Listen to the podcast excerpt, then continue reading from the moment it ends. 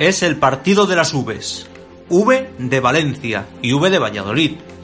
V de Varapalo, los que se han llevado los Che durante toda la temporada y los pucelanos en las últimas fechas.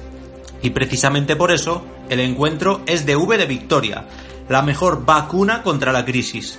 En lo que respecta al Real Valladolid, seis veces ha vencido en Mestalla. El primer triunfo llegó en la visita número 21 y la venidera es la 42. ¿Cómo fueron esas seis conquistas blanca y violeta del templo valencianista? Pasen y escuchen.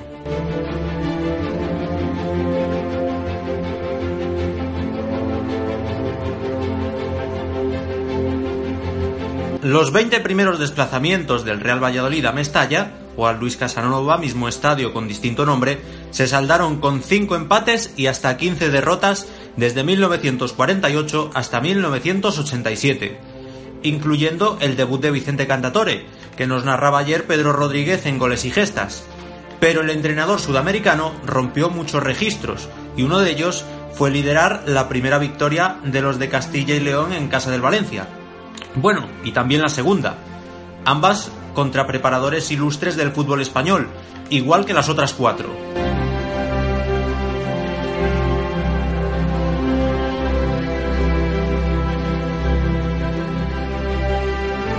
En 1987, uno de los dos conjuntos acababa de ascender a primera, y no era el Pucera, eran los Che, que acababan de jugar su última temporada en segunda hasta el momento, la ilusión lógica de regresar al lugar natural que les corresponde en el fútbol estaba asociada a un nombre legendario, el de Alfredo Di Stefano, que era el técnico blanquinegro.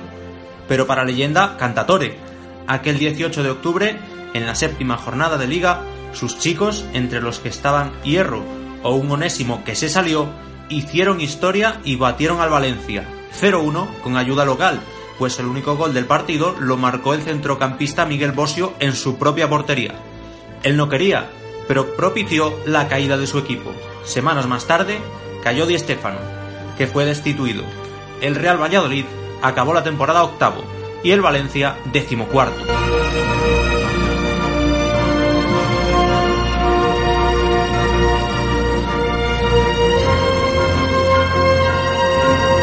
El segundo alirón blanquivioleta en Mestalla se produjo nueve años más tarde y tuvo algún que otro parecido razonable con el primero. La victoria de 1996 también fue en la primera vuelta, también con Cantatore a los mandos, también con una exhibición individual y también frente a un entrenador de tronío. Fernando Sánchez Fernando lideró con dos tantos aquel 2-4 al Valencia de Luis Aragonés, en el que también marcaron Quevedo y Víctor por parte del Pucela. Como algún oyente ya habrá intuido, el sabio de Hortaleza tampoco terminó la temporada con el Valencia, y como muchos ya habrán recordado, aquel Real Valladolid, que por cierto tampoco tuvo piedad del Valencia de Valdano en Zorrilla, pues le endosó cuatro dianas más, se metió en Europa por última vez hasta la fecha. Era la magia de Cantatore.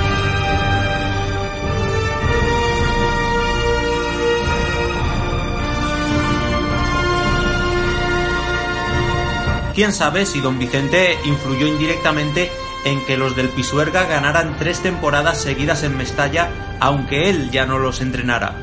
En 1998 y 1999, el croata Sergio Kresic ocupaba el banquillo pucelano. Estas dos tardes de gloria también guardan paralelismos entre sí.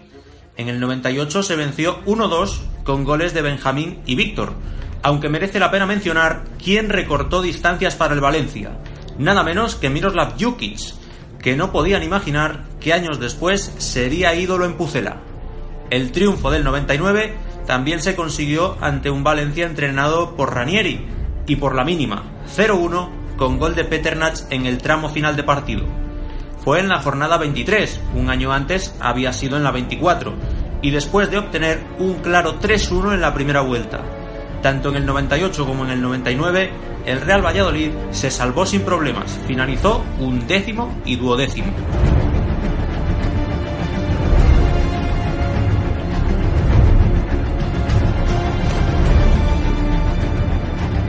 Más sorprendente si cabe fue lo ocurrido en 2002, porque aquella temporada el Valencia ganó su penúltima liga, pero por el camino no pudo doblegar al Pucela, como le sucedió dos campañas más tarde.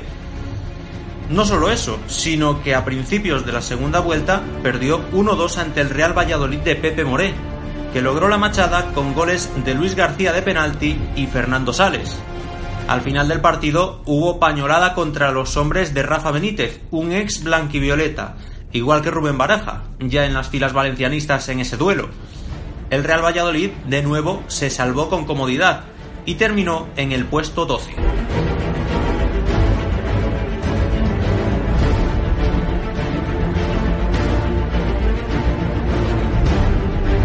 Aunque para ex, el enfrentamiento de 2009, otro 1-2, con tantos de Jonathan Sesma y Raúl Albiol en propia puerta, en una primera parte brillante el día que Vivar Dorado jugaba su encuentro número 50 a las órdenes de Mendilíbar. Era la primera temporada de Unai Emery en un Valencia que contaba con Joaquín, Silva, Mata y Villa, aunque el guaje causó baja aquella tarde, pero también con César Sánchez, Rubén Baraja o Michel Herrero, que mañana defenderá al Pucela. Quedó patente por enésima ocasión que al equipo de Mendy le iban los retos fue la famosa temporada de salvación agónica en el Villamarín.